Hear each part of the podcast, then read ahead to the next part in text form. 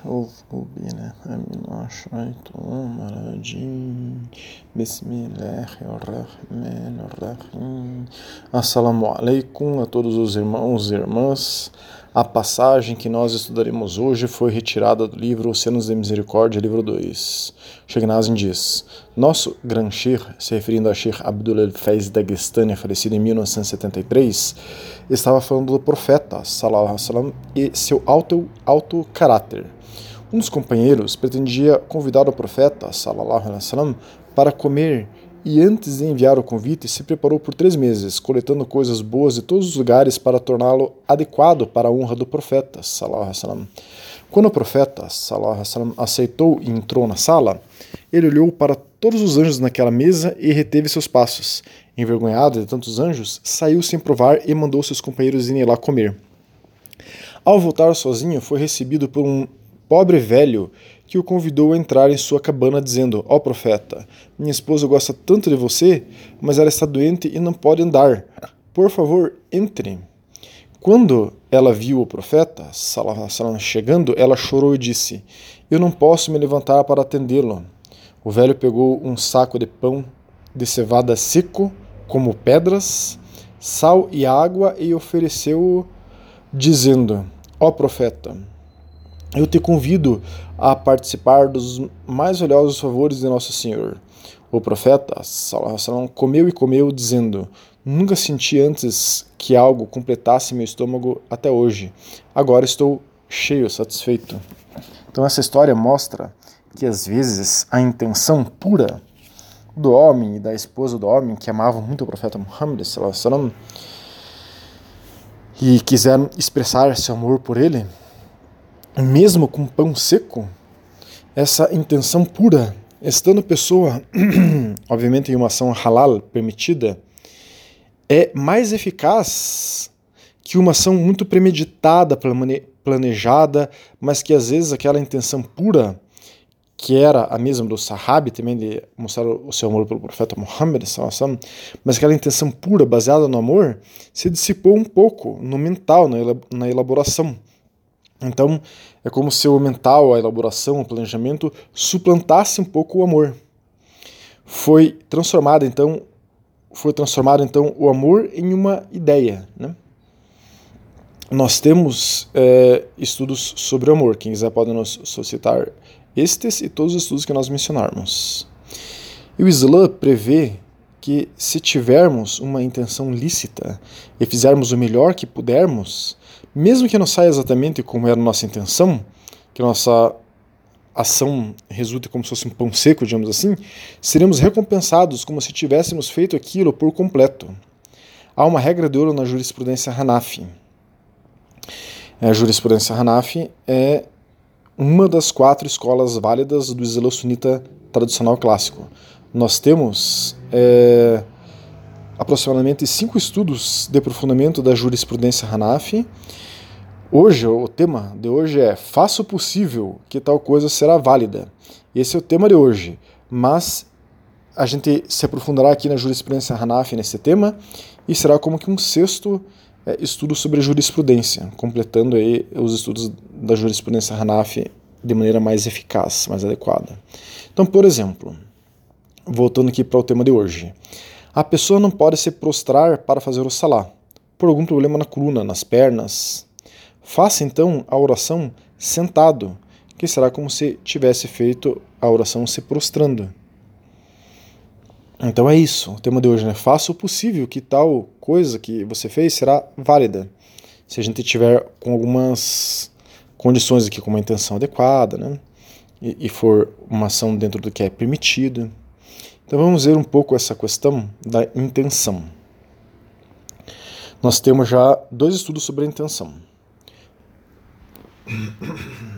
Perguntaram ao Sheikh Faraz Rabbani, que na realidade é um mufti, um doutor em Islã da Fiqh Hanafi, da jurisprudência Hanafi. Ele é o fundador, diretor e professor do Seekers Guidance, instituto educacional que ensina o Islã. Ele está há mais de 15 anos ensinando o Islã no Ocidente. Ele está listado como um dos 500 muçulmanos mais influentes do mundo. É um ícone, uma referência mundial da Madhhab de Fiqh Hanafi, que nós seguimos, a escola de jurisprudência Hanafi. Né? Pergunta: qual é a realidade, a importância da intenção? A resposta do Mufti. Ibn Raslam, autor de Al-Zubad, um abençoado poema de mil linhas na jurisprudência Shafi, explicou alguns princípios importantes, dizendo: 1. Um, portanto, corrija as intenções antes das ações e faça no início das ações. 2. Então, se você mantiver sua intenção até o fim, você alcançará a recompensa completa no dia, no último dia. 3. Intenções, intenções, palavras e ações também não são aceitas se não estiverem de acordo com a orientação profética. Daí o Mufti explica aí, né? Então, na primeira linha, então corrija suas intenções antes de suas ações e faça isso no início das ações. Então, é, a intenção correta, de acordo com a é, jurisprudência Hanaf, envolve duas questões. Especificar o que você está fazendo em seu coração. Esta é uma condição de validade em, nas ações, onde a intenção é uma condição, como por exemplo a oração, o salá, né, o jejum, o zaká. E é, outra é, questão para que a intenção esteja correta é especificar em seu coração que você está rezando, por exemplo, a oração obrigatória, asra. Então você tem que é, deixar coisa bem, digamos assim, específica. Né? E dois, uma outra. É, esse, é, esse é o, a um é a especificação né, da intenção. A segunda questão para a intenção correta é buscar aproximar-se de Allah é, nesta ação. Essa é uma condição para a recompensa. Isso é, que distingue as ações e as torna válidas. E é aí que se encontra o segredo da sinceridade que está no coração daqueles que buscam Allah. O momento da intenção é logo antes de iniciar uma ação. Na segunda linha, esse o lema que fez é, esse escrito aí da jurisprudência chave sobre as intenções, ele disse: Então, se você mantiver sua intenção até o fim, você alcançará a recompensa completa no último dia. Então, o Mufti explica: Os eruditos dizem que é recomendado manter ativamente a intenção até o fim da adoração, do Salah, por exemplo, né? Tanto a intenção mínima quanto a intenção de fazê-lo por Allah. Isso está escrito por Ibn al-Human é, no livro Fat al-Qadir Shah al-Hidayah. Um, e 35, e por Ibn Abdin no livro Rad, Rad al-Muhtar, 1124. É, ainda falando sobre manter a intenção até o fim da ação, é por isso que Saida ibn Ata'ila disse: as ações são apenas formas sem vida, e a sua vida é o segredo da sinceridade dentro delas. E mais ainda, isso faz a, da definição é, da, da intenção das ações da excelência espiritual, Irsan. Nós temos sobre Irsan, dada pelo amado é, de Allah, o profeta Muhammad, quando Jibril, Jibril o anjo Jibril, lhe perguntou o que é Irsan, né? que ele falou que é adorar Allah como seu vice, e se você não o vê, ele o vê. É um hadith Bukhari Muslim. Agora ele passa para a terceira linha ali, deste lema antigo é, da jurisprudência Shafi que diz: intenções, palavras e ações também não são aceitas se não estiverem de acordo com a orientação profética.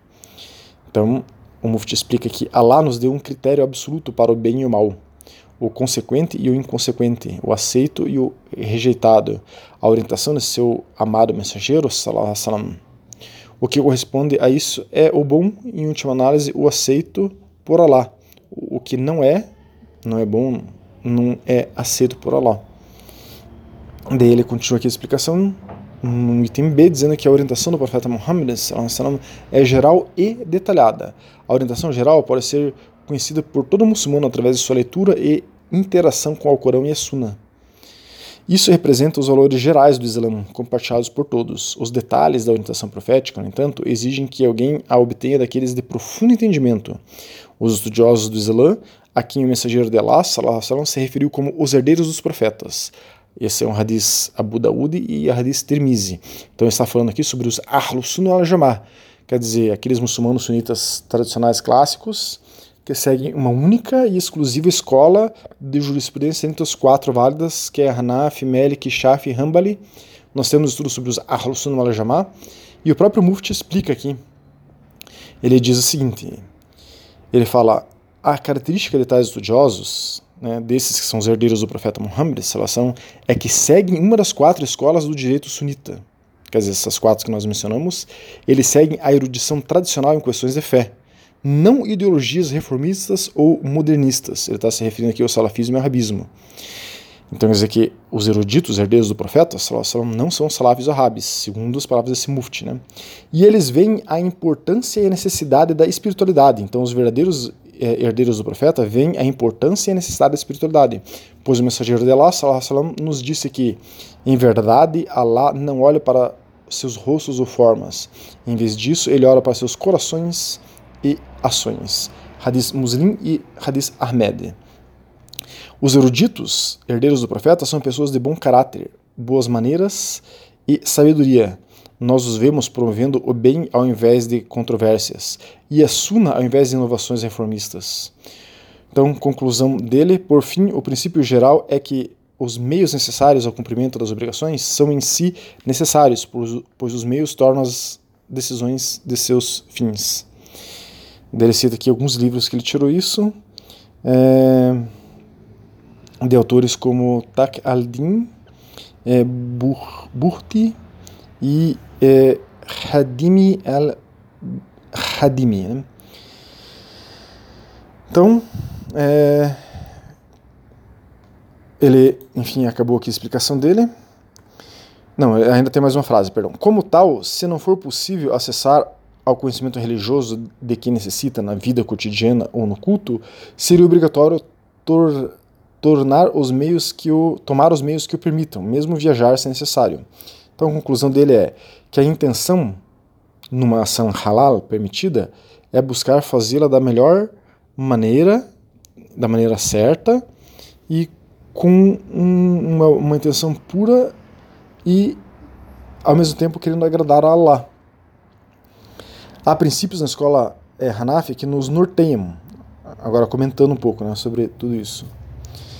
É, mas é, a gente pode estar utilizando esses princípios, mas mesmo assim, o muçulmano tem a obrigação de buscar o conhecimento. Então, nós temos que buscar ainda, mesmo que a nossa ação é, ela esteja desprovida de todas as maneiras para que aquela ação seja a mais adequada possível, mas a gente esteja com uma intenção correta, esteja fazendo algo permitido, mesmo assim a gente tem que ir atrás de um conhecimento mais completo, é, atrás de é, verdadeiros é, sábios dos Ahlus Sunnah Jamá, se possível. Né? Essa é a conclusão, então, deste mufti.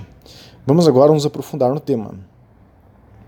Há princípios, então, da escola Hanafi, que norteiam aqueles que seguem a escola Hanafi. Temos que estar alinhados a esses princípios, na medida do possível, com nossas intenções, para que elas sejam válidas. Os princípios da jurisprudência islâmica é, são chamados de usul al-fiqh, que são os princípios metodológicos tradicionais usados na jurisprudência islâmica, islâmica, no fiqh, na jurisprudência, para derivar as decisões da lei islâmica, Sharia. Nós temos alguns estudos sobre a Sharia. Quem quiser pode nos solicitar. Então, a teoria tradicional da jurisprudência islâmica, uso al-fiqh, baseia-se nas escrituras, no Alcorão, em Hadith, na Sunna, né? incluindo é, sobre a Sunna, nós temos também vários estudos sobre a Sunna, quem quiser pode nos solicitar. Incluindo, então, métodos para esclarecer a autenticidade dos hadizes e para determinar a força legal deles. E, posteriormente, a teoria clássica da jurisprudência é, sunita é, tradicional reconhece fontes secundárias de direito, como o consenso jurídico, ijma, raciocínio lógico, quias. Inclusive, nós temos é, estudos sobre quias, né? raciocínio é, analógico. Mas aquele que é capaz de usar esses elementos deve ter istihad para tal. Quer dizer, a pessoa que vai usar esses elementos, é, Alcorão, Sunna, é, Ijma, consenso dos sábios e Kias, raciocínio lógico, deve ter autorização para isso. Quer dizer, deve ser um muçulmano sunita tradicional clássico que foi autorizado dentro de umas escolas de jurisprudências dos Ahlus Jamá para que se utilize isso. Esse são aqueles aptos a nos dar esclarecimentos. Então, vamos nos aprofundar ainda mais é, em quais são os eixos da jurisprudência para que a gente entenda. Então, além dessas quatro, o Alcorão, a Suna, Ijma, Consenso é, e Kias, a gente pode colocar uma anterior ainda, que é o Kal al-Sahabi, Declarações de um Companheiro. Então, a gente pode considerar como o que é certo no Islã sunita o Alcorão, primeiro, a Suna, segundo, Ijma, o consenso dos sábios, terceiro, uma declaração de um companheiro do profeta, sallam, Kias, analogia, e agora é, a teoria da jurisprudência mais completa, os outros três eixos, além desses cinco mencionados, é Istirsan, preferência legal, Urf, costumes e Hayal Sharia, estratagemas legais. Então nossas intenções puras e sinceras devem estar alinhadas ao que é halal, permitido. Mas caso não completemos 100% do previsto para determinadas ações, elas serão válidas, inshallah. É, para que elas sejam alinhadas ao que é o halal, é, ao permitido, uma pessoa se baseará no que aprendeu sobre o Alcorão. Nós temos sobre o Alcorão, sobre a Sunna, temos estudo sobre a Sunna. Se seguir a, uma madhab ahlus sunnah jamá, então, se a pessoa estiver numa escola de jurisprudência centro tradicional clássico, ela já estará alinhada ao Corão, à Sunna, ao Ijma, ao consenso dos sunitas clássicos e aos Sahaba, aos companheiros do profeta Muhammad. Nós temos tudo sobre o Sahaba. Para compreendermos todos os pontos mencionados da teoria da jurisprudência, uso al além destes, já temos, enfim, estudos também sobre Kias, né? analogia, Vamos nos aprofundar agora mais um pouquinho no que já nos aprofundamos na jurisprudência, é, pegando alguns dos últimos eixos da fiqh Hanafi, da jurisprudência Hanafi, tomemos o eixo da istirsan, preferência legal.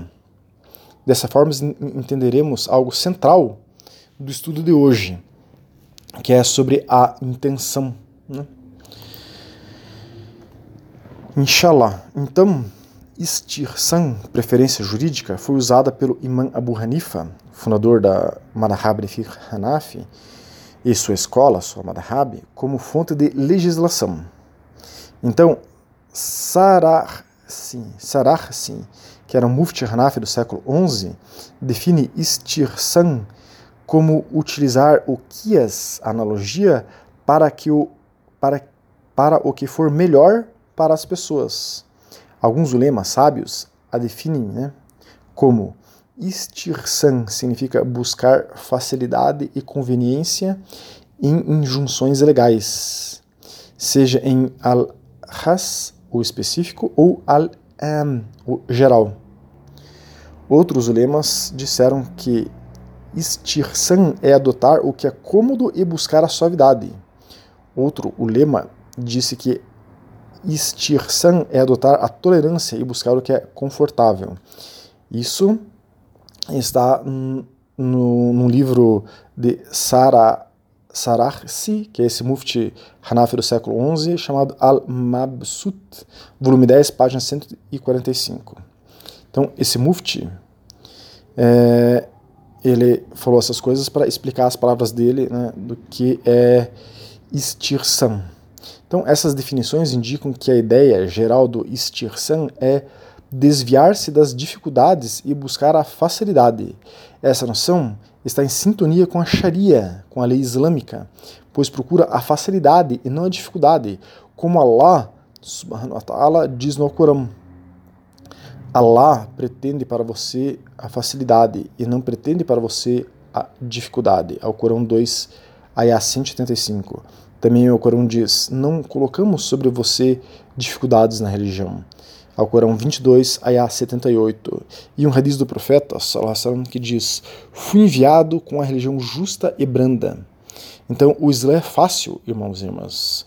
Cuidado com aqueles que sempre tornam tudo difícil no Islã.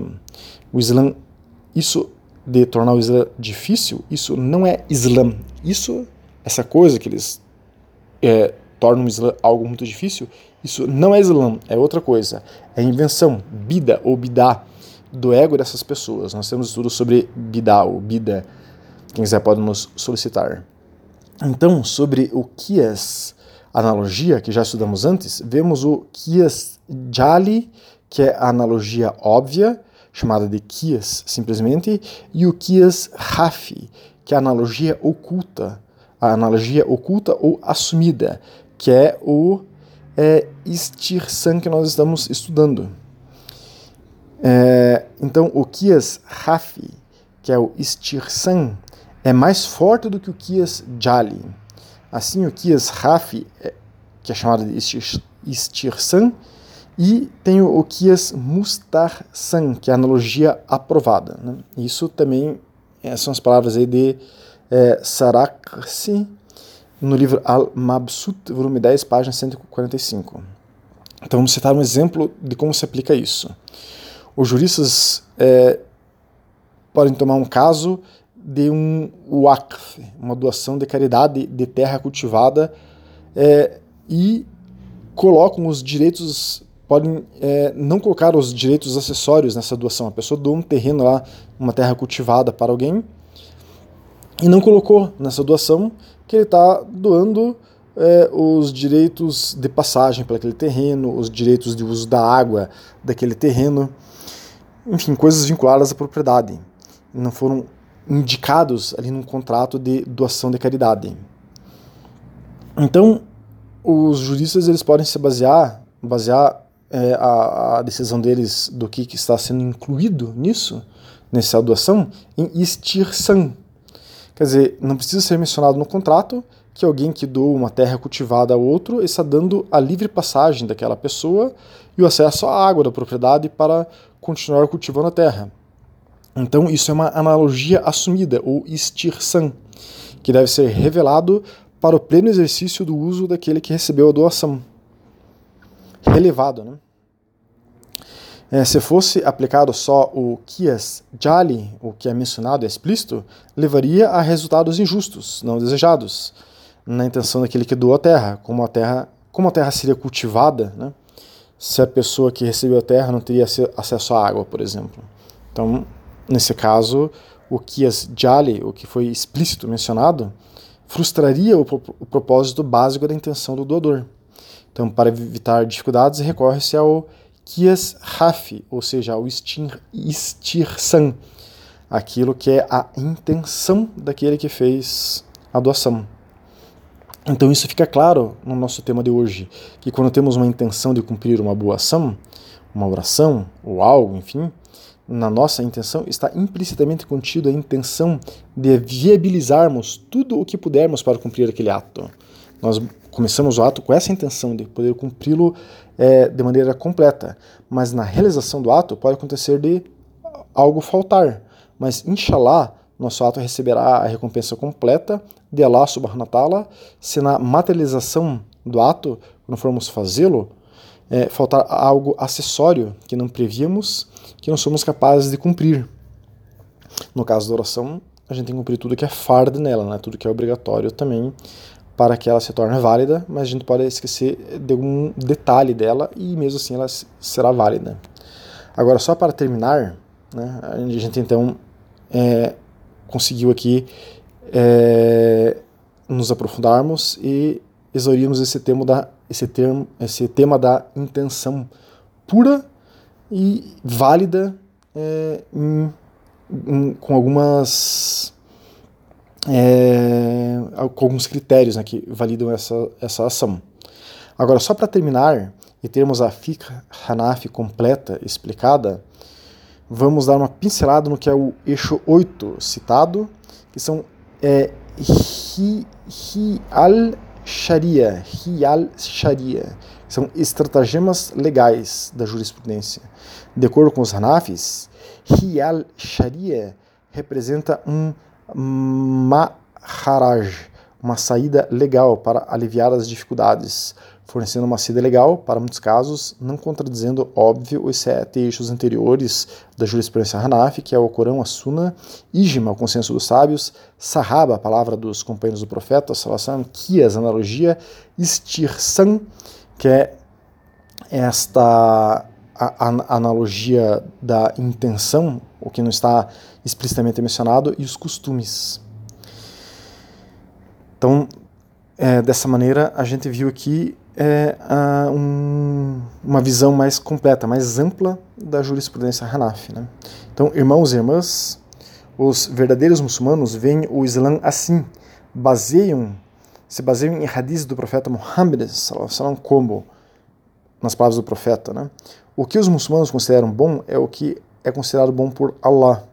Então, né, para nós podermos saber o que é considerado bom por Allah, subhanahu wa temos que usar esses oito eixos da Madhab Hanafi, da escola de jurisprudência Hanafi. Por isso também, este princípio de ouro que nós estamos estudando hoje, que é o tema de hoje, né, que as ações estão de acordo com seus objetivos, al-maqasid, derivado do hadith do profeta, sallallahu que diz: as ações são de acordo com as intenções. Então, isso está é, no livro Al-Ashbah wal-Nazair 1, é, passagens 7 e 8. Que Allah subhanahu wa ta'ala, Deus glorioso exaltado, nos mostre sempre sua verdadeira religião e nos traga facilidades com ela. Assalamu alaikum wa rahmatullahi wa barakatuh.